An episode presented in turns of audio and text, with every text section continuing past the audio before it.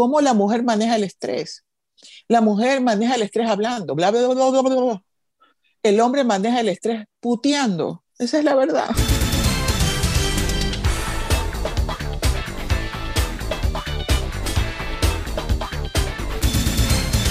Bueno, mi querida doctora, gracias por estar con nosotros empezando el año, otro año 2021 que realmente es continuación del 2020, porque si nos ponemos a ver, nada realmente cambia, como, como hay un, meme de Mafalda que dice, si vamos al 2021 no cambia el año, la que tienes que cambiar eres tú.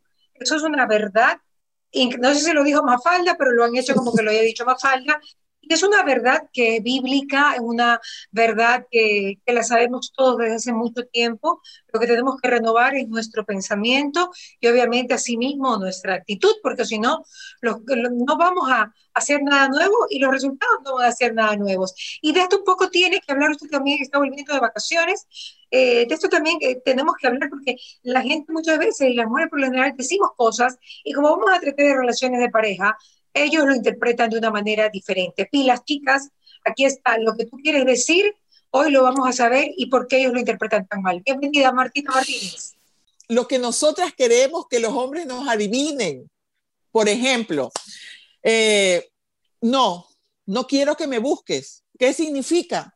Me vas a tener que rogar, yo te voy a rechazar y tú vas a insistir haciéndome sentir totalmente amada. Pero lamentablemente los hombres son literales y los hombres no logran adivinar eso que nosotros sentimos. Entonces, por ejemplo, tú le dices en la noche, mira, terminó la conversación, no quiero saber nada. Entonces el hombre dice, bueno, no quiere saber nada, se vira y literal se duerme. Y nosotros nos quedamos despiertas. Entonces, al ver que él se duerme, tú dices, no es posible que se haya dormido y empiezas a sollozar y empieza y la cama se empieza a mover y el hombre se mueve como que algo lo fastidia y no se despierta. Entonces, al día siguiente, tú no me quieres, porque si tú me quisieras, mis sentimientos te importaran. Y el hombre dice, pero porque me importan es que no te busqué. Me dijiste que no te busque porque seguramente necesitabas tu espacio. Entonces, es una contradicción única. Las mujeres, por ejemplo, hacemos preguntas suicidas. ¿Cómo me veo? Tremendo. O sea, al hombre que le preguntaste cómo me veo, ese hombre está frito, porque si tú, si el hombre te dice, te ves bien, tú le vas a decir, ay, no, lo que pasa es que yo como yo te gusto, porque tú me quieres, es que me ves bien, pero mírame este rollito que se me ve acá atrás. Bueno, sí, es verdad. ¿Viste? ¿Te das cuenta? Se me veía gorda y no me lo quisiste decir. O sea, tú me ves gorda, yo no te gusto y el hombre se queda en shock. En esto, Mariela, hay una gran realidad en los estudios psicológicos las mujeres salimos perdiendo. Decimos una cosa cuando queremos decir otra, los hombres lo toman literal, las mujeres somos multifocales, los hombres no. Entonces, cuando un hombre está trabajando, está trabajando. No se está acordando de que le dijiste que cuando pase por el supermercado compre tal cosa, no se está acordando de ti, no se está acordando de sus hijos. Entonces, nosotras, ¿cómo es posible que tú te olvides y te enfrasques en tu trabajo, porque ellos son monofocales. Los hombres son de metas, nosotras somos de procesos. Entonces la meta del hombre cuando se acuesta contigo, Dios mío. La meta del, la meta del, la meta del hombre cuando se acuesta contigo en la cama, ¿cuál es? La penetración. Pero para nosotras es el proceso la caricia, los que te miran, el que no sé qué y no sé cuánto. Y para nosotros llegar a ese momento, tienen que pasar eh, la mitad de un partido de fútbol, unos 45 minutos, ¿ya? y ellos no, totalmente diferente. Entonces, eh, la mujer... ¿esto, es una, una constante? O sea, ¿todas las mujeres o hay sus excepciones? Toda excepción, toda regla tiene su excepción, pero es la excepción hay mujeres que tenemos pensamientos masculinos, o sea, yo tengo pensamientos masculinos en muchas cosas, yo te digo no es no, y si tú me insistes yo me fastidio, pero no todas las personas así, y hay hombres que tienen pensamiento femenino, que quiere que tú le adivines. Entonces, hay excepciones, pero esa excepción no hace la regla. Y en este, en este comunicarnos de hombres y mujeres, ¿cómo la mujer maneja el estrés? La mujer maneja el estrés hablando, bla, bla, bla, bla, bla, bla el hombre maneja el estrés puteando. Esa es la verdad. O sea, ¿cómo? puteando. Ah, puteando. sí. Así es como ellos manejan el estrés. ¿Puteando qué? ¿Insultando o, o, estando con, otras mujeres? No, no, insultando, a eso me ah, refiero. Yo, diría que lo maneja también por ese lado también. Mira, te voy a decir que la manera en cómo manejamos el estrés y comunicamos ese estrés también es complicado. O sea, cuando un hombre te dice, este, no quiero salir porque estoy cansado, ¿qué hace la mujer? Se ofende. ¿Ya? Entonces, si tú le dices a un hombre, no quiero salir, estoy cansado, te dice, ah, ya, ok, se va. Y tú dices, o sea, no me rogó, no me pidió. Es increíble. Qué problema más grande para los hombres realmente poder, poder identificar cómo pensamos, Marielita. Ese es uno de los grandes problemas en pareja. Uno de los grandes problemas. Lo que nosotras decimos. Ok. okay. Entonces, ¿cuál sería, ¿cuál sería el cambio de mentalidad? ¿Cuál sería la estrategia para poder entenderse mejor una pareja? Para que realmente se llegue a un objetivo en común que es lo importante, porque si no, tú sabes que estos pequeños desgastes de peleas lo que hacen es un rompimiento final. Tú sabes que no, a veces no son los grandes problemas así, mira que cayó un asteroide y ya, peleé, no, es la constante, como quien dice, ya la gota que derrama el vaso que tú dices, no, pues ya, hasta aquí te aguanto. Bueno, son los pequeños detalles. De las dos partes, ¿ah? Sí, son los pequeños detalles los que construyen o los que realmente destruyen la relación. son las pequeñas cosas. Ahora, ¿cuál sería la forma? Y en esto no les voy a caer bien a las mujeres, pero ojo, no soy yo. Ya, son los estudios. Es lo que la ciencia dice, que nosotras aprendamos a hablar con el verdadero significado de las palabras. O sea, que el no sea no, que el sí sea sí, que una mujer, por ejemplo, si vino el hombre y se quedó mirando a una chica eh, descomunal que pasó así por ahí, ¿qué dice la mujer? Oye, tú qué, a mí no me respetas. Y esa no es la comunicación. La comunicación es, me duele cuando miras a otra mujer y siento que no me respetas. Entonces, nosotras ser más honestas en nuestra comunicación, ser más sinceras y ser más literales o también admirar a una mujer bonita, ¿no? Mientras la mujer, digamos, no se, no, se le vaya de bola al hombre, del problema. Yo te digo que fisiológicamente el hombre mira, es automático, él no piensa voy a mirar. Que él mire es normal. Lo anormal, vamos a llamarlo, es que se quede babeando. ¿Ya? Entonces la mira, le llama la atención, está bien, mira la cara, pero que se quede hasta el final, que tú ya sabes que se está imaginando yo no sé qué cosa, eso no. ¿Qué cosas se imaginan en eso? El hombre enseguida piensa en lo sexual, porque a nosotros también eso nos va a la vista con hombres guapos. O sea, eso es así. Y también nos da ganas de quedarnos y que se nos mire el cuello como el exorcista. Pero, o sea, las mujeres creo que somos tal vez más sanas en los pensamientos, ¿no? guapo y tal. ¿Qué, piensan los hombres eh, cuando miran a una mujer tan descaradamente? Mm. Mira, te voy a decir una cosa hay una diferencia entre las mujeres de ahora y las mujeres de antes. Antes había el pensamiento más puro de nosotras las féminas. O sea, tú decías, qué lindo hombre, tiene una cara maravillosa, tiene unas manos, pero ahora lo que dicen las mujeres, mírale el paquete. O sea, ya, somos así, Mariela. Esa es la verdad. o sea, su mirada braguetera. sí, exactamente. pero siempre ha existido, siempre ha existido. Pero, pero mira, acorde a la información que tú recibiste de niña, es tu forma de pensar de adulto. Entonces, mira las chicas que son ahora, de, decía la otra vez un político de la época cuando no había dólares en Ecuador, tienen una otra forma de visualizar las cosas. El instinto está ahí, pero nuestra forma de ver las cosas es diferente. O sea, tú veías a un chico y el chico te gustaba según lo lindo que te hablaba, ahora es según el palo que te pegue, el chico vale o no vale. Es así, o sea, la, la valorización cambió definitivamente. Un hombre cuando mira a una mujer puede haber los saludables y bellos que digan qué hermoso cabello, pero uno entre mil, Mariela. El resto piensa, ¿cómo será ella en la cama? ¿Ya? Y no exactamente tendiendo la cama, sino etcétera, etcétera, etcétera. Esa es la realidad, ¿ok?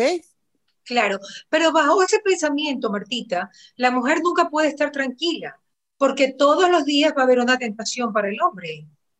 Es que, mira, decía Martín Lutero, no puedes evitar que los pájaros vuelen sobre tu cabeza, pero sí que hagan nido. La tentación está para él y para ti, pero ahí ya viene la cuestión de la confianza en la pareja. Siempre que hay amor, debe haber confianza.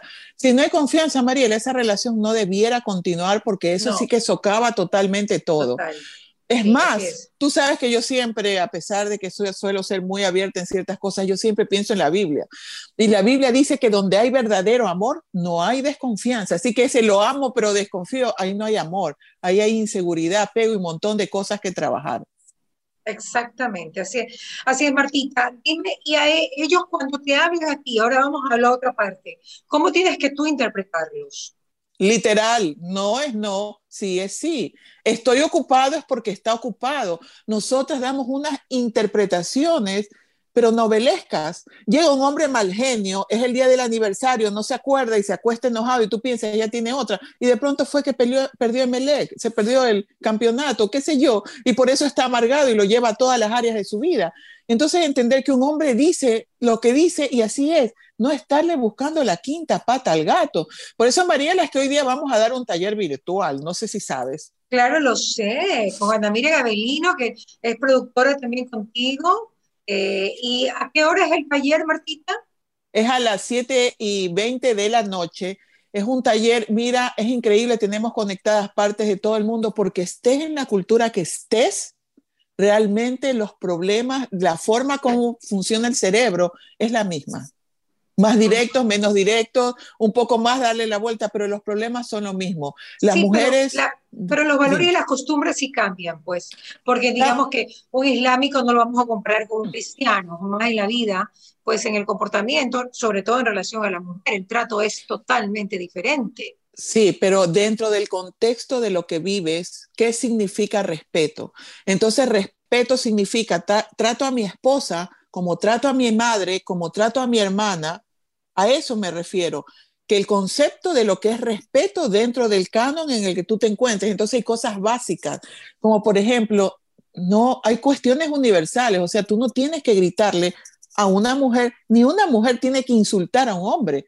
Son cosas básicas que estés en la cultura que estés, el respeto y las buenas costumbres deben de primar, el respeto hacia lo que es el otro. Yo me acuerdo perfectamente que mi papá tenía un dicho que decía, a la mujer no se la toca ni con el pétalo de una rosa. Qué bonito dicho. Claro que mis hermanos no hacen caso, ¿ah? porque, Dios mío, nos dábamos, mira, como, como mulas más o menos. Pero en todo caso, en todo caso sí es lindo, pues yo, una de las cosas que yo recuerdo con un amor profundo es que mis papás en las peores peleas, mi papá jamás en la vida tocó a mi mamá. Y yo escucho de tanta gente que se da golpe. Y eso a mí me parece, me parece denigrante. Y en el momento que una mujer permite que se le da el primer golpe, realmente que se, que se le dé el primer golpe, luego comienzan los golpes y los golpes y el hombre es más fuerte que la mujer y no sabemos cómo va a terminar una noche de golpes, una noche o una mañana de golpes, pero el femicidio, bueno, el homicidio de una mujer me parece terrible, ¿no? Sobre todo intrafamiliar. Hay un Walter Rizzo, un ah, psicólogo este, italiano, muy bueno, tiene un libro que se llama Los límites del amor. Y en uno de sus párrafos dice, ¿quieres saber cuáles son los derechos de una mujer? Es fácil, lee los derechos humanos. Los derechos humanos, nosotros no estamos pidiendo nada más que no sea que se cumplan los derechos humanos. Y eso es todo. Eh, ¿Qué, tanto puede, qué molesta tanto un hombre, Marta, como para que llegue al homicidio? Porque la palabra femicidio es muy, muy, muy nueva ahora, pero hablemos que no es femicidio, no, es homicidio. Matan a una mujer. Dime, ¿qué tanto puede molestarle un hombre para que llegue a esas instancias? Bueno, hay dos corrientes, Mariela, hay dos corrientes y hay que ser en esto muy específico. Si tú vienes con una, una, eh, una situación familiar de maltrato hacia la mujer, puede ser común que mates a la mujer porque ya mataste antes a alguien. Entonces, estamos hablando de una persona con una patología. Pero aquellas personas que realmente no han tenido esa patología, básicamente, algo que al hombre lo saca de casilla es sentirse irrespetado. Y las mujeres podemos tener el arte de realmente sacar lo peor de un hombre cuando estamos con lo mismo, lo mismo, en lugar de tomar una decisión. A ver, no me gusta que tú llegues a las 4 de la mañana estando con otras mujeres y te separas, pero no, estás ahí y estás molestando y vas y, empiezas y molestas y molestas. Entonces, de alguna manera te expones. Cuidado, Mariela, la gente crea que yo apoyo eso. Estoy dando una explicación, pero esa explicación no es una justificación. a ver, ¿qué, es bíblico? Porque se llama la mujer gotera. La mujer que jode, jode, jode, jode. Mira, dice Salomón que tenía 700 esposas y 300 concubinas. Mejor es estar en el desierto árido bajo el sol que en casa con mujer molestosa. ¿Ya? O sea, mira, en el desierto sin ninguna sombra que en casa con mujer molestosa. Sí, esa es la mujer que no edifica su casa, pero eso no justifica que el hombre actúe como actúa. Pero nosotras, si somos inteligentes, a ver, no me gusta, te lo digo, no me gusta, entonces. O si no, chao. Así es. O, sea, la, la mujer tiene que tener algo presente. Si sigue soportando la violencia de un hombre, no va a tener su hijo, su hija, sus hijos, si tiene muchos, ni papá ni mamá, porque ella va a morir él se va a la cárcel. Se queda el niño huérfano. Yo creo que una mujer que es violentada tiene que salir de su casa por sus hijos, por su seguridad, porque realmente no puedes quedar, dejar a unos niños sin mamá. Entonces yo creo que eso es un principio básico que muchas mujeres, si me están escuchando, yo sé que muchas veces no tiene a dónde correr, es lo más feo.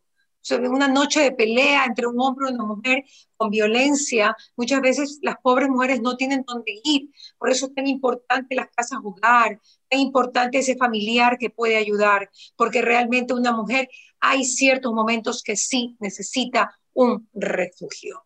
Ahora, hay otra tendencia, Martita, tú decías, es esta de la mujer que rencillosa, ¿no? La mujer rencillosa, la que siempre está en conflicto y molesta a todo el mundo, que es horrible estar en una casa con una mujer de ese estilo. Ahora, ¿cuál es la otra corriente en relación a que un hombre llegue a las instancias de matar a una mujer? Yo creo que sencillamente son patológicas y que eso ya, ya eh, caen en el término de una persona que tiene una patología mental, una persona que tiene problemas realmente en los cuales hay hombres que se casan pero odian a las mujeres porque de pronto su madre, yo, yo tuve el caso, un caso terrible de un hombre sumamente violento con su mujer y sus hijas. Su madre era prostituta y él siempre tenía relaciones y ahí lo ponía en un ladito a dormir, a que se haga el dormido. Entonces, él creó en su mente una, una situación hacia las mujeres de odio misógino. Entonces, eso, de eso hay tanto. Ahora, decimos, ¿no? Yo soy una mujer de carácter, tú también, pero y decimos, ¿cómo es posible que esa mujer esté soportando? Hay algo que se llama condicionamiento. Fueron condicionadas a que ante maltrato se queden paralizadas. Sobre todo aquellas hijas cuyos padres han sido maltratadores con ellas y que tuvieron modelos de madres que soportaron, están condicionadas y no pueden reaccionar y no logran escapar. Por eso es que eh, los programas, Mariela, es un programa como esto que tú dices, tú eres una mujer linda, hermosa, maravillosa, que muchas mujeres quisieran ser como tú. Cuando tú lo dices, tú no sabes a cuántas mujeres en este momento tú estás impactando con eso que dijiste y que están pensando, sí, es momento de escapar. Así que entre nosotras tenemos que apoyarnos porque físicamente nosotras estamos en desventaja. El hombre que tiene fuerza va a ser difícil que logre escapar. Ahora te digo algo, Mariela, en todos los casos que yo he tenido, cuando la mujer ha tenido esa valentía casi sobrehumana de lograr dejar ese hombre y sin tener recursos, los recursos han llegado los recursos han llegado. O sea, ¿sabes qué? Es que Dios no te Provee. Cuando Dios te da, te da perfecto. Sí, te da completo. lo que pasa es que no le creemos, ¿no? no le creemos, y, pero dice claramente, a Dios, Dios te llama a paz, no a vivir en una situación así. Ese malentendimiento de lo que es la religión, de lo que es la sumisión de la mujer, también malentendido, recontra malentendido cuando Dios nunca pudo habernos creado para que nosotras estemos siendo humilladas en eterno sufrimiento. Así es, mi querida Martita. Y ya para finalizar y en vista de que es principio del año, de que antes de que se nos acabe el mes de enero, que se va rápido todo, eh, cuéntame qué, qué, qué, qué quisieras decirnos en relación a este, a este 2021. Nos vemos con mucha ilusión el tema de las vacunas eh, bueno, los que somos pro vacunas, por lo menos, pues eh, en Israel ya, ya mismo, ya creo que en un mes ya todo el mundo está vacunado, en Reino Unido también la vacunación está avanzando, ya se vacunó la reina Isabel el príncipe Felipe, y pues hay muchos médicos de primera línea, enfermeras, que están ya recibiendo la vacuna incluso en España. Eh, ¿Cómo tú ves este 2021 que es un poco un rezago o tal vez una continuación del 2020? Bueno, yo les podría decir a todas las personas que nos escuchan que no renuncies a tu sueño y que para que tus sueños se hagan realidad tú tienes que tener metas. Y tus metas no deben depender de las circunstancias, sino que te enfoques en el sentido de que pase lo que pase, tú lo puedes realizar que te llenes de ese optimismo y te llenes de esa fuerza. Mira, yo no sé cómo pasamos el año anterior. Es como que abriste y cerraste los ojos y nadie entiende cómo llegamos a este año y no sabemos lo que va a pasar. El otro día, Mariela, y nos centremos en el presente. El otro día una señora me pregunta, me dice, tengo un novio 20 años menor. ¿Usted qué opina?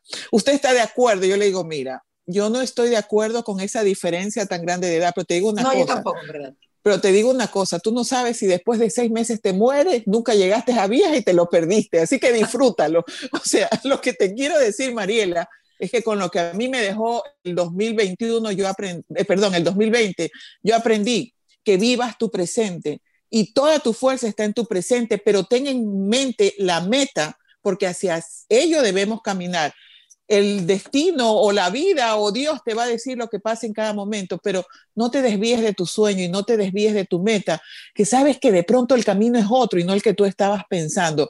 Cuando yo me vine a los Estados Unidos, yo pensaba, a ver, ¿qué campaña tengo que hacer para dar por videollamada a mi gente de Ecuador? No, no tuve que hacer campaña, vino COVID, todo el mundo ahora es por videollamada. Así que así es la vida. Enfócate en tu sueño, en tu meta y el resto se va a alinear. No dudes de eso. Pero, pero muchas veces nos, nos, ponemos ansiosos con estas metas.